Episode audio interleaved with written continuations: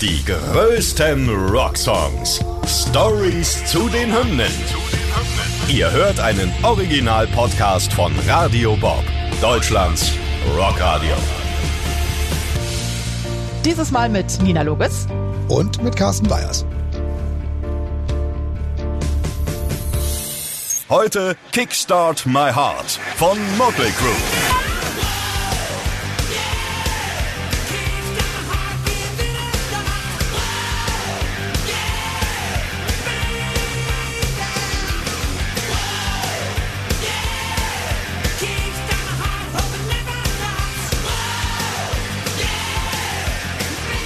Heute kümmern wir uns um einen echten Glam-Metal-Klassiker. Und ähm, ja, das ist ein Song, der natürlich bei keinem Motley Crue-Konzert auf der Setlist fehlen darf. Und das ist ein Song, der wie viele andere Songs der Band auch autobiografisch ist.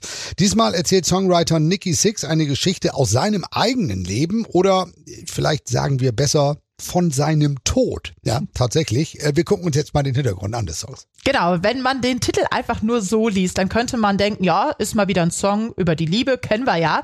Eine neue Romanze gibt ja jedem so einen kleinen Push, man fühlt sich, als würde der Motor im Herzen neu angelassen. Aber es ist kein Liebeslied, es ist eher eine dramatische Geschichte aus dem Jahr 1987, äh, dem 23. Dezember, um genau zu sein. Es ist ein Tag vor Heiligabend. Alles fängt mit einer für die Band damals üblichen, ja, ziemlich wilden Partynacht an. Nicky Six feiert in dieser Nacht auch nicht alleine, ohne seine Kollegen zwar, aber an seiner Seite niemand Geringeres als Slash und Steven Adler von Guns N' Roses. Außerdem noch Gitarrist Robin Crosby, der für die Glam Metaller von Red gespielt hat. Eigentlich ist die Nacht auch schon längst vorbei, die Party ist vorbei, alle sitzen so ziemlich fertig im Hotelzimmer, als Six sich noch eine letzte Dosis seiner damals Lieblingsdroge leider verpasst, Heroin. Tja. Das geht komplett schief. Denn er wird nicht nur bewusstlos, was sonst immer der Fall war, wenn er das genommen hat. In diesem Fall läuft er blau an und atmet auch nicht mehr. Und egal, was die anderen gemacht haben, er wird einfach nicht wach. Also was machen sie? Sie rufen natürlich die Sanitäter und bis dahin versuchen die anderen Six irgendwie mit Mund-zu-Mund-Beatmung am Leben zu erhalten. Schließlich kommen die Sanitäter an und können dann nur noch mit einer Adrenalinspritze helfen, also mitten ins Herz, ja, also oh. ganz dramatisches Ding. Und damit holen sie ihn dann tatsächlich ins Leben zurück. Und laut Aussagen von Bassist Six hat nicht mal eine Spritze gereicht, sondern sie haben ihm gleich zwei von diesen Spritzen verpasst. Also muss man sich vorstellen, zack, mitten ins Herz einmal in die Brust gerammt. Das Richtig Ding. brutal. Spektakulär, ja. Vorher soll er nach eigenen Angaben sogar noch eine außerkörperliche Erfahrung gehabt haben. Um mal zu checken, was passiert ist, hat er versucht, sich aufzusetzen. Der hat sich ganz leicht wie eine Feder gefühlt, hat er gesagt. Und da spürt er, wie irgendwas ganz sanft seinen Kopf in die Hand nimmt und ihn nach oben zieht. Ganz klischeehaft soll dann auch noch ein grelles Licht über ihm gewesen sein. Und da guckt er so runter. Und dann hat er gemerkt, Hopsala, ich bin ja außerhalb meines Körpers. Mein toter, regloser Körper liegt da unter mir und er sieht sogar, wie er mit einem Leichentuch über ihm in einem Krankenwagen verladen wird. I, I can tell you things I saw What'd you say? that, that I shouldn't been able to have seen. Like I saw the hotel hallway. I saw the ambulance, I saw the limo that was there, but you know, I couldn't have really seen that because there was a sheet over me. And, you know, I really kept that to myself for a lot of years until I did the behind the music thing and I kind of let it slip because think people kind of look at you and think you're a little bit crazy. Ja, eine sehr abgefahrene Geschichte, die sich wahnsinnig schnell verbreitet, tatsächlich. Also innerhalb kürzester Zeit weiß die halbe Stadt, was los war. Nur, sie haben das Ende offenbar nicht äh, mitbekommen, denn alle haben gedacht, Nicky Six hat's nicht geschafft und äh, er ist tot. Ja, und die Nachricht des Bassisten wird sogar übers Radio übertragen und kommt dann schließlich natürlich auch bei seinen Bandkollegen von Motley Crue an. Und in der Nicky Six Biografie mit dem bezeichnenden Namen The Heroin Diaries erinnert sich Sänger Vince Neil, dass er absolut am Boden zerstört gewesen ist. Also eigentlich so als harter Rockstar ne, hat er damals nie geweint, aber das äh, war ein Punkt, an dem ihm dann selber auch die Tränen gekommen sind. Ähm, und er hat sich gedacht, irgendwie habe ich es immer gewusst, dass sowas mal eines Tages passieren würde. Und ja, diese Nachricht, die hat ihn dann natürlich an diesem Tag wirklich völlig zerrissen. Aber umsonst, wie wir hinterher wissen, weil war ja gar nicht so. Heute wissen wir natürlich, Six überlebt diese Nacht obwohl er auch noch richtig wild weitermacht, weil ein paar Stunden nach dem Vorfall irgendwann wird er so richtig wach im Krankenhaus, so beschreibt es Six in seiner Biografie. Da will ihn ein Polizist zum Vorfall befragen. Darauf hat er aber gar keinen Bock. Er versucht zu türmen, der reißt sich alle Infusionen und Schläuche aus den Armen und geht in nur einer Lederhose bekleidet aus dem Krankenhaus raus. So, und draußen vor dem Krankenhaus trifft er seiner Erzählung nach auf zwei Mädchen, sind so zwei Teenies, die sitzen weinend um eine Kerze. Die haben im Radio wohl vom Tod ihres Idols gehört. Und als sie den dann sehen, sind sie natürlich ganz schön baff und freuen sich, dass er noch lebt. Dann bekommt er von den Mädels eine Jacke und eine Fahrt nach Hause geschenkt, inklusive auch ein paar gut gemeinter Ratschläge, doch endlich mal mit den Drogen aufzuhören. Ja, und zu Hause angekommen, spritzt er sich direkt wieder Heroin und wird direkt wieder bewusstlos. Bumm. Eine Geschichte wie aus einem Film eigentlich. Ja. Am Morgen vor Heiligabend wird er dann aber wieder wach. Ja, und dann sieht er das Blut an seinem Arm. Das sammelt sich unten so in der Handfläche und ja, die Spritze, die steckt immer noch im Arm und das ist dann der Moment, in dem er sich gedacht hat, ne, so kann es nicht weitergehen. Es muss jetzt anders werden. Ja, äh, sonst gehe ich irgendwann drauf. Und das ist dann tatsächlich der Anfang vom Ende seiner Drogensucht. Es dauert zwar noch Jahre, bis er dann wirklich clean wird, aber mit viel Arbeit und Willen äh, hat er es dann ja tatsächlich irgendwann geschafft, von dem Zeug loszukommen. Ja, man sieht diese Szene ja auch sehr eingängig im Film The Dirt über Motley Crew und da kriegt man wirklich Gänsehaut, wenn man das so sieht. Jetzt ist aber die Frage, ist das alles auch wirklich so passiert oder drücken die da ein bisschen auf die Tube? Weil rund drei Jahrzehnte später hat Partygast Steven Adler, der haben wir ja schon gesagt, der war auch da, der hat das Ganze ein bisschen relativiert. Es wäre nicht so dramatisch gewesen. Er hat 2019 in einer Radioshow seine Version der Geschichte erzählt. He wrote it about that, the, you know, like the paramedics took that syringe and did that Pulp Fiction thing. But they they they didn't do that. They didn't do that. I dragged them into the shower with a broken hand, a cast on my hand, rolled them in. I put the cold water on them, shower, and I started slapping him in the face with my cast. And the next thing you know, the purple in his face just disappeared. And then right then, the paramedics came in But he got a hell of a good song out of it. Ja, also noch bevor die Sanitäter angekommen sind, hat Adler Six anscheinend schon wieder ins Leben zurückgeboxt, wie er sagt, also im wahrsten Sinne des Wortes, denn es galt natürlich damals schnell zu handeln.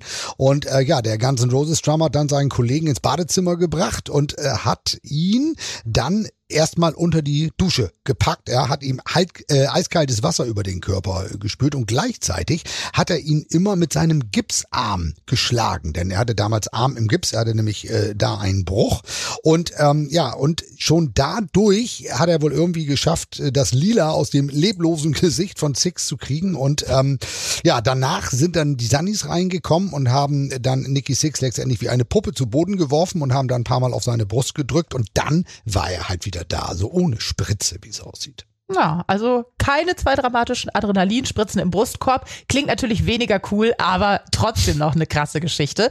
Und das sagt auch Adler. Er sagt, ey, es war vielleicht nicht so ganz, wie er es gesagt hat, aber er hat einen höllisch guten Song rausbekommen. Es ist letzten Endes immer noch Entertainment. So, also als er wieder gesund ist, geht's dann auch weiter. Die Band ist ja gerade an den Albumaufnahmen zu Dr. Feelgood und interessanterweise ist Nicky Six da nicht der einzige, der natürlich mit Sucht und Drogen kämpft und als sie dieses Album aufnehmen, wollen sie das alle gemeinsam komplett nüchtern machen.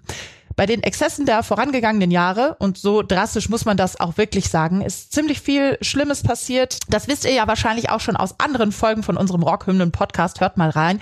Und da wollen sie dann gemeinsam die Reißleine ziehen. Auch der gerade ausführlich beschriebene Minutentod von Six ist ein Grund, ähm, weswegen sie die Aufnahme aus ihrem kompletten Alltag ausbrechen und äh, in Kanada aufnehmen und äh, ja die ganze Hintergrundstory zu dem Album und damit auch zum Clean werden, haben wir euch ja schon mal erzählt in einer anderen Podcast-Folge hier und zwar in der Folge 37, bei der wir den äh, Titelsong Dr. Feelgood ein wenig auseinandergenommen haben. Da hört einfach mal rein. Der Dr. Feelgood war ja damals der Mann, der alle Drogen besorgt hat für die Band, war ein Arzt, der wirklich alles aufgeschrieben hat, was die haben wollten. Also ähm, da könnt ihr euch mal schlau hören, hört mal rein. Kickstart My Heart, einer der größten Hits von Motley Crue, den hätte es fast nicht gegeben, weil Nicky Six war gar nicht mal so überzeugt von dem Song. Der musste erst mal überredet werden. Sie waren ja schon mitten in den Arbeiten an ihrem fünften Album. Da sitzt Nicky Six einfach rum, wie das manchmal so ist, alleine in seinem Haus, zupft an seiner Akustikgitarre, kritzelt ein paar Worte auf ein Stück Papier und irgendwann war dann ein halber Song schon da, aber den fand Six einfach gar nicht so gut. Er will ihn seinen Kollegen eigentlich gar nicht zeigen, aber irgendwie bekommt dann doch ihr damaliger Manager die Zeilen in die Hand und der ist direkt Feuer und Flamme zum Glück. I was playing guitar, I was in my kitchen on acoustic guitar, and I just started playing this thing, and I remember writing down on a napkin some of the lyrics And my manager came over later that day and he said, What's that? And I said, It's this song called Kickstart My Heart. And he goes, What's, what's it about? And I played it for him. And he goes, You, you, have, to, you have to show the band. And I said, I don't, I don't, really, I don't really know if it's Ja, der Manager versucht also den Bassisten zu überreden, aber Six wiegelt immer wieder ab. Er sagt, na, es ist doch nur so ein kleiner Power-Pop-Punk-Rock-Song irgendwie. Wäre vielleicht das für die erste Platte gewesen, Too Fast for Love aus dem Jahr 81, aber hier passt die doch irgendwie nicht. Aber irgendwann äh, zeigt Nicky Six dann seine Arbeit doch den anderen Bandkollegen und die sind genauso wie der Manager sofort begeistert. Ja, und dann ist das Ding auch ziemlich fix im Kasten. Und äh, im Rückblick ist Nicky Six natürlich auch schlauer und ähm, hat gesagt, es zeige sich immer wieder, dass man als Künstler ab und zu einfach den Wald vor lauter Bäumen nicht sieht. Ja, das glaube ich. Deswegen hat man ja tausend Berater und Manager. Kickstart My Heart wird dann sogar als zweite Single-Auskopplung gewählt und im Laufe der Zeit ist es eben einer der bekanntesten Motley Crue Songs überhaupt. Für Nicky Six ist der Song auch ein echt magischer Moment in der Geschichte von Motley Crue. Wenn man sich an ihn als Songwriter irgendwann erinnern werde, sagt er, dann sei Kickstart My Heart auf jeden Fall ein Song, der hervorstechen wird. Er möchte, dass man im Rückblick auf jeden Fall denkt, jo, das war cool. Nur wenn es weiter nichts ist, kannst du haben. Ja.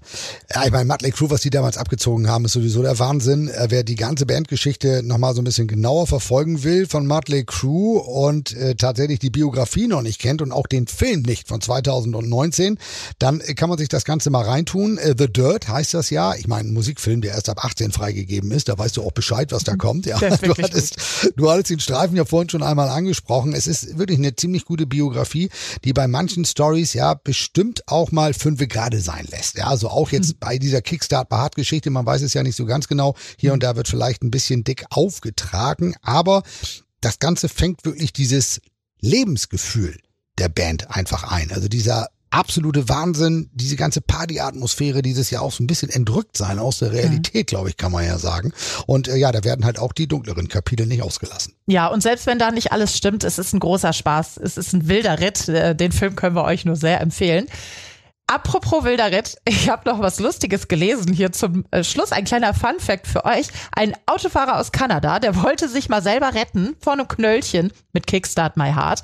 Der hat nämlich, als er angehalten wurde, erst 145 kmh gefahren, also ein bisschen zu schnell, außerorts selbst. Und da hat er dem Polizisten gesagt, ja ey, ich bin nur so schnell gefahren, weil ich den Song gerade im Radio gehört habe. Da konnte ich einfach nicht an mich halten. Aber blöd für ihn, der Polizist war auch ein cooler Typ, hatte auch den Radiosender an und hat sich nicht über dem Geschwindigkeitslimit bewegt und sagt, ja, ich habe das auch gehört, aber ich bin trotzdem normal weitergefahren. Ja, und dann musste der Typ trotzdem 450 Euro Strafe zahlen. Autsch. Tja, hätte mich auch gewundert, wenn das wirklich funktioniert hätte. Aber ähm, gute Idee. Ja, gute Idee. Man kann es auf jeden Fall mal versuchen. Kickstart mal hart könnt ihr übrigens auch zu Hause erleben. Also jetzt nicht so, wie es bei Nicky Six damals abgelaufen ist, aber ein bisschen anders. Und zwar seit dem Jahr 2022. Da äh, gibt's nämlich die Adrenalinspritze äh, für den Morgen. Und zwar äh, mit einer eigenen Kaffeesorte. Genau nach diesem Song benannt. Kickstart mal hart ist ja total sinnvoll. Ja, also quasi der morgendliche Tritt in den Arsch mit einem schönen starken Kaffee. Kann ja auch nicht schaden. Das ist doch was für dich, oder?